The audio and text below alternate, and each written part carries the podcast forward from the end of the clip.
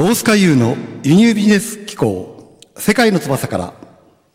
この番組は各界の巨人とともに独自の切り口で最新の海外ビジネス事情をお届けする番組です。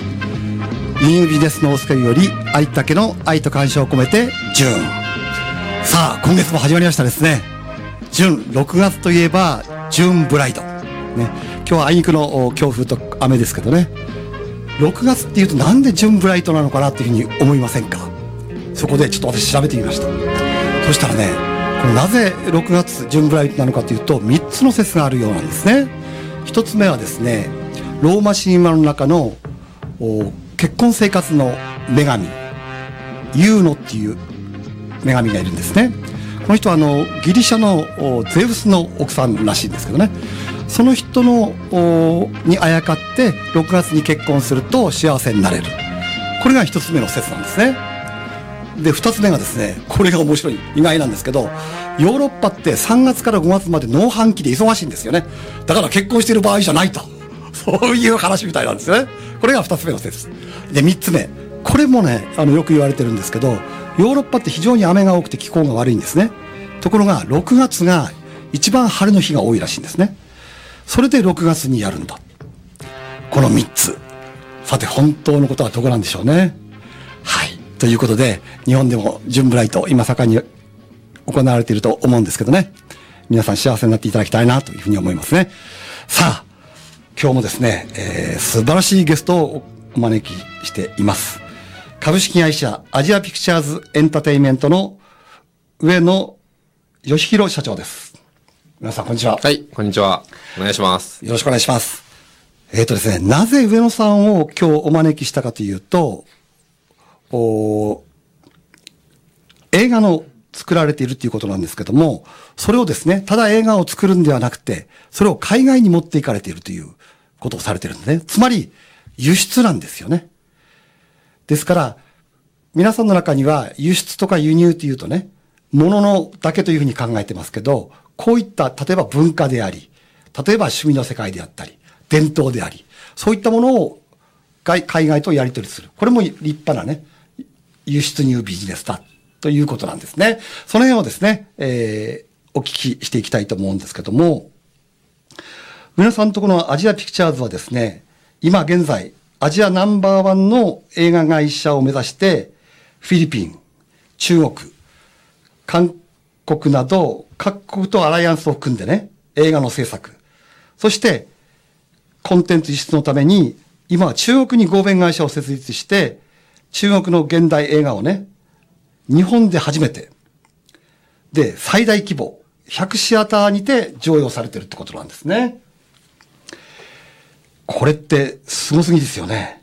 そしてね、さらにさらに、日本とフィリピンの友好プロジェクトのために、あのフィリピンのドゥトールテ大統領と共に、安倍総理が主催する晩餐会にも一緒に行かれたって聞いたんですけど、本当にすごいですよね。なぜ、えー、日本のね、大手会社、今までの映画会社ができなかったことを、おベンチャー企業である、まあ、小さい企業のね、上野さんができたのか。その辺の秘密をね、掘り下げていきたいと思うんですけど、お上野さんよろしいですか？はい。よろしくお願いします、はい、よろしくお願いします。はい。じゃあですね、なぜこういった映画産業に入っていかれた、作るようになったきっかけを教えてください。はい。えー、もともとですね、えー、MBS 毎日放送というテレビ局に、うん、えー、所属をしておりまして、えええー、ディレクターだったり報道記者をやっておりました。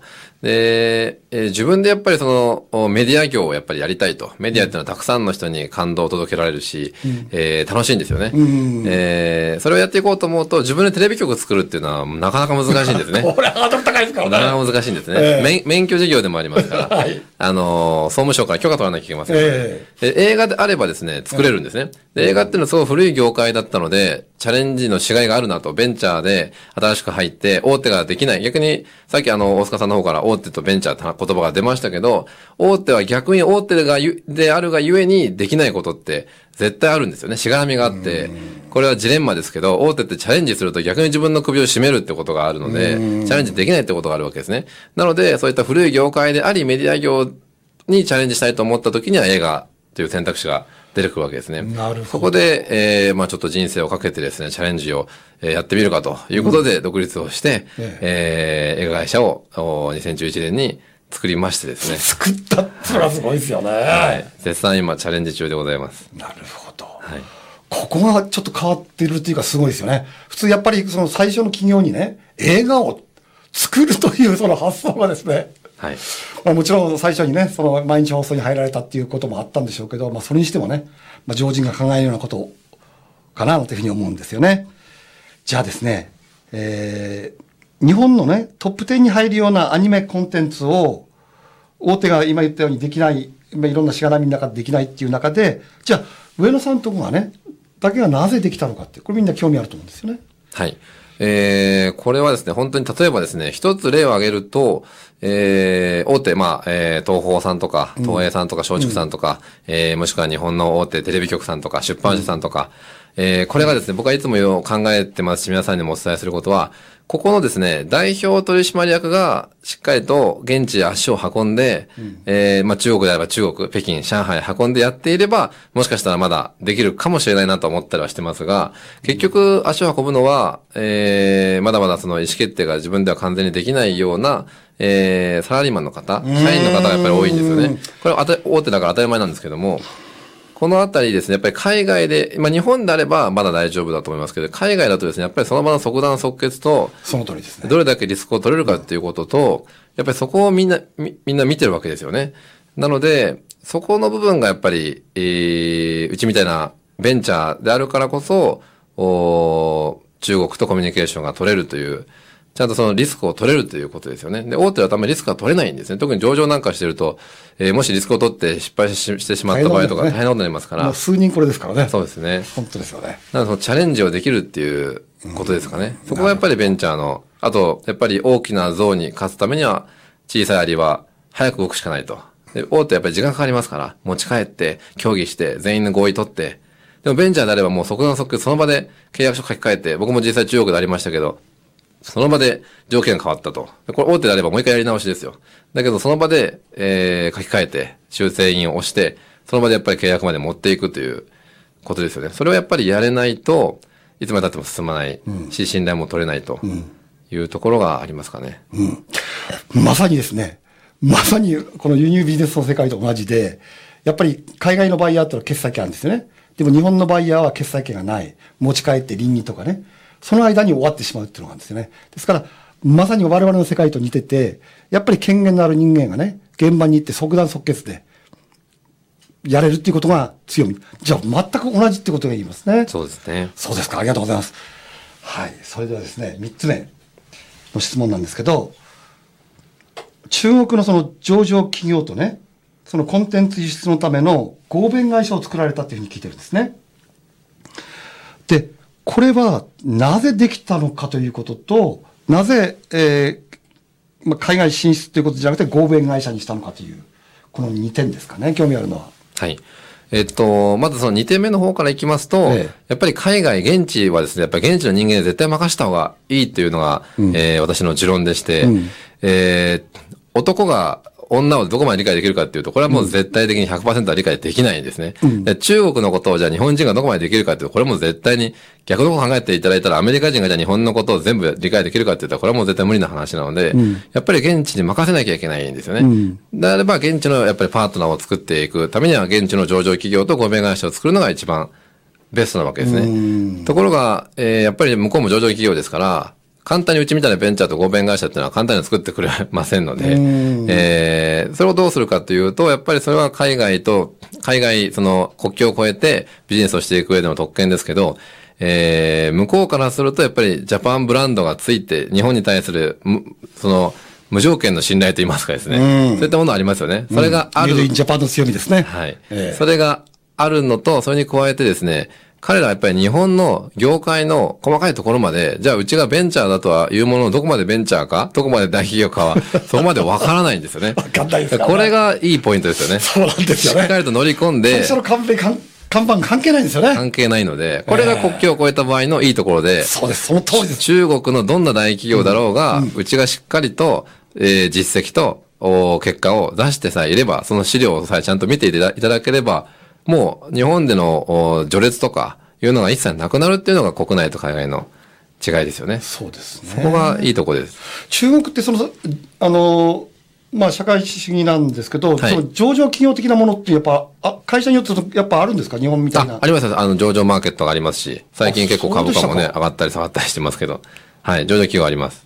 うん。じゃあ、それはその民間だけの国営企業は入らないってことですよね。そうですね。はい。民間の企業です。ですはい。利益追求をする企業ですね。うん、なるほど。はい。それでやっぱり合弁が必要だったってことですね。はい、じゃあ、できた理由っていうのは、やっぱりじゃあ、他の大企業はね、はい、その決済権がないために、もたもたしている間に、上野さんとかは、が、上野さんがドーンと行ってね、はい、自らやったために取れたということになる。そうですね。っていうことですね。そこに行くにあたってはですね、あの、向こうも、えー、日本の大手企業とコンタクトを取ったことがあるんですね。ただし、やっぱりそのスピードの遅さっていうのは感じてるわけですよね。そこへ来て、こう、うちみたいなベンチャーが行って、その場でどんどん決めていって、その場でどんどん話を進めていくと、やっぱり感動するわけですよね。ですよね。こんなに早いのかと。うん、おじゃあ、じゃあ提携しようというふうに、まあ、向こうから持ちかけられたんですね。合弁を作りたいと。なるほど。なので、大体こう日本の大企業のスピードの遅さっていうのは絶対海外の人たちは感じてるので、そこをスピーディーにやってあげるだけでも、そこでまず一個、一個プラスといいますか、一個勝てるところがありますよね。はい。で、私もいつも言ってるんですけどね、その、特に、まあ、上野さんもそうですし、我々もそうですけど、海外を相手にしてるじゃないですか。ですから、その、重要なのは、その、大きな計画とかね、そういうことではなくて、大枠で合意できること。大枠でとりあえずやれるよとかね、今すぐやれるとっていうスピードの方が要求されてるんですよね。だけどみんな違うんですよ。そのコンテンツを先に考えてどうのこうのとかね、大枠合意をしないでやってしまう。それが結果的にね、遅れる原因になってるわけですよ。まさにですね、今、あの、本当にお伺いしたいことをお伺いできた。で、この聞いているリスナーもですね、あ、やっぱりスピードなんだっていうふうに思われてると思うんですね。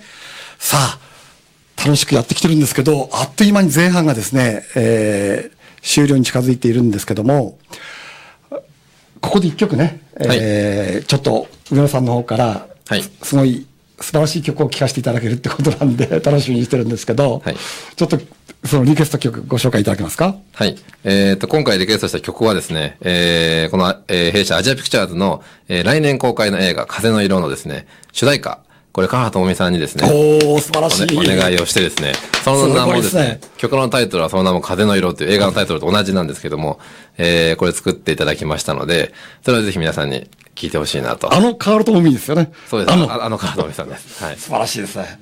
はい。じゃあ、お願いします。さあ、いい曲でしたね。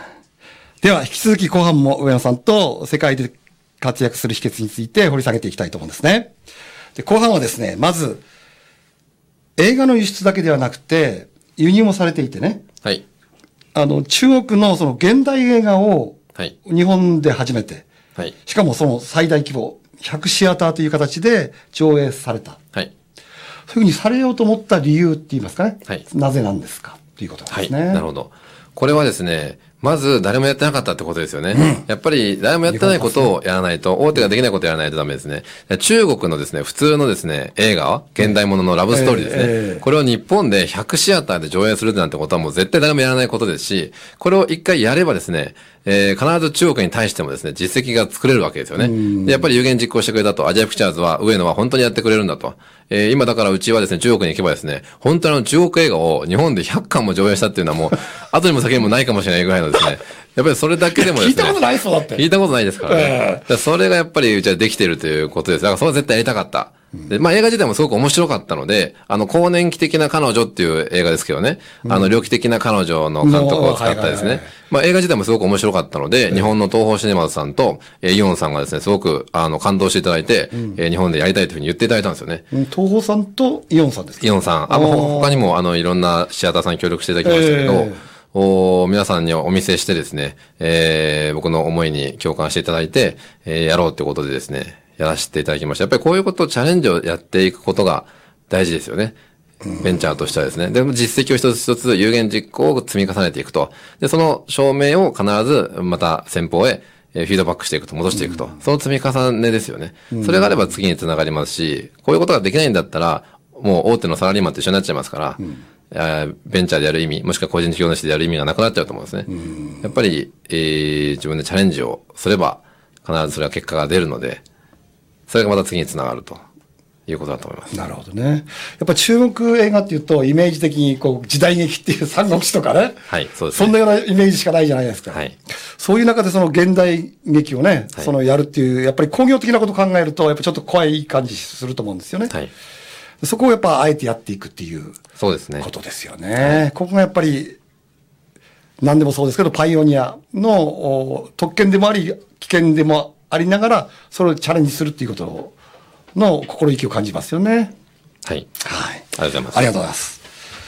それじゃあですね、その例のそのフィリピンのですね、ドゥテルテ大統領と一緒にその安倍総理のね、晩餐会に呼ばれた理由、これってすごいことだと思うんですけど、はい。これ聞かせてくださいよ。そうですね。まあ自分でも当初はびっくりしましたけど、えー、ちょうど海外にいた時だったんですが、うちの代表電話にですね、えー、えー首相官邸から、あの電話が。これリアルにあるんですか？なんて言うんですか？首相官邸から。いや、もちろん総務が取ったので電話はです僕は電話取ってないので。なんて言って首相官邸ですとかって言うんですかまあでも結構唐突だったみたいですよ。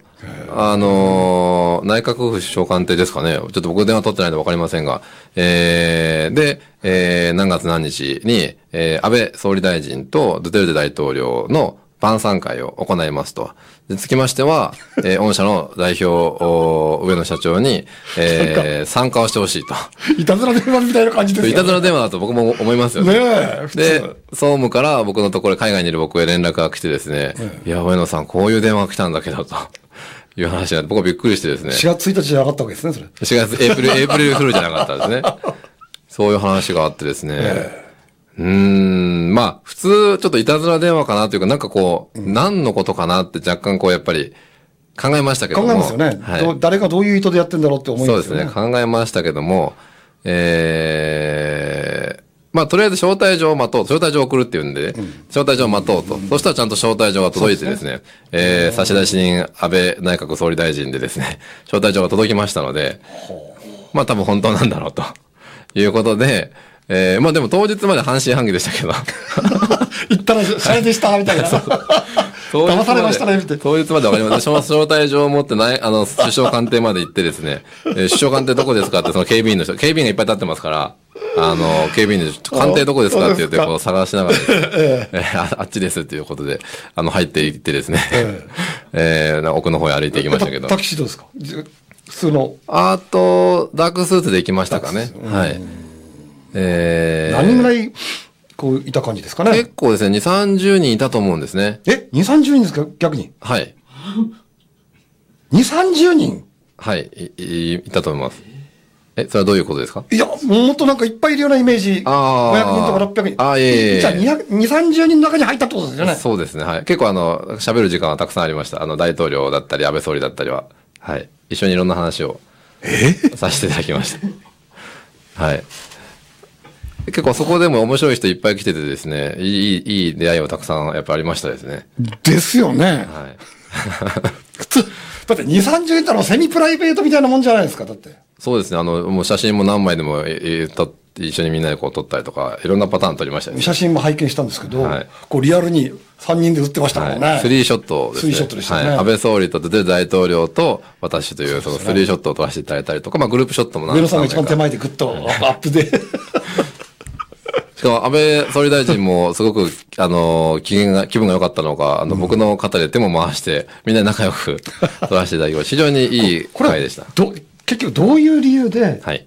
呼ばれたんですか、はい、これがですね、なぜうちみたいな、えー、大企業でもない、えー、中小のベンチャーの映画会社の社長の上野が、じゃあこういうところに呼ばれるかっていうことだと思うんですけど、うん、僕はこういろいろ分析をするとですね、やっぱり、えー、その差別化というか、オンリーワンですよね。その、アジアで映画をやっていくんだって、うち社名自体もアジアピクチャーズっていう、あえてそういう社名をつけていて、この社名も大事だと思うんですけど、結局、何やってる会社ですか何をやっていくんですか何をやってきたんですかっていうことをですね、やっぱりそのオンリーワンをしっかりと作ることですよね。絶対個人でやっていくためには。それ輸入ビジネスもそうだと思うんですけど、うん、何なのかって何でも屋さんじゃなくて、それだけをやるんだと。だからうちは映画会社なんですけど、えー、普通の映画はややらないんですよね。やっぱりこう、アジアを舞台に合作ですね。韓国だったり、台湾だったり、フィリピンだったり、中国だったりと合作をして、アジアを一つにして、どんどんやっていくんだということを、もうずっとどこへ行っても言ってましたし、そういう認識があったんですね。で、それをどっかで喋ってる時に、たまたまおそらくどっかの、おそらくどっかの教会の方がそれ聞かれて、うちの社名を覚えていただいたと思うんですよ。で、その時に外務省から問い合わせがあった時にうちを推薦してくださったんだと思います。あの、定かではありませんが、えー、やっぱりその、言葉って人歩きしますから、ね、普段喋ってる内容、これ海外に行ってもそうですけど、うちは何なのかってことを決めて、それを、に集中して、それだけやってるんだってことを言い続けていれば、どっかで誰かが拾ってですね、その言葉をですね、選択として、ね、声がかかってくるわけですよね。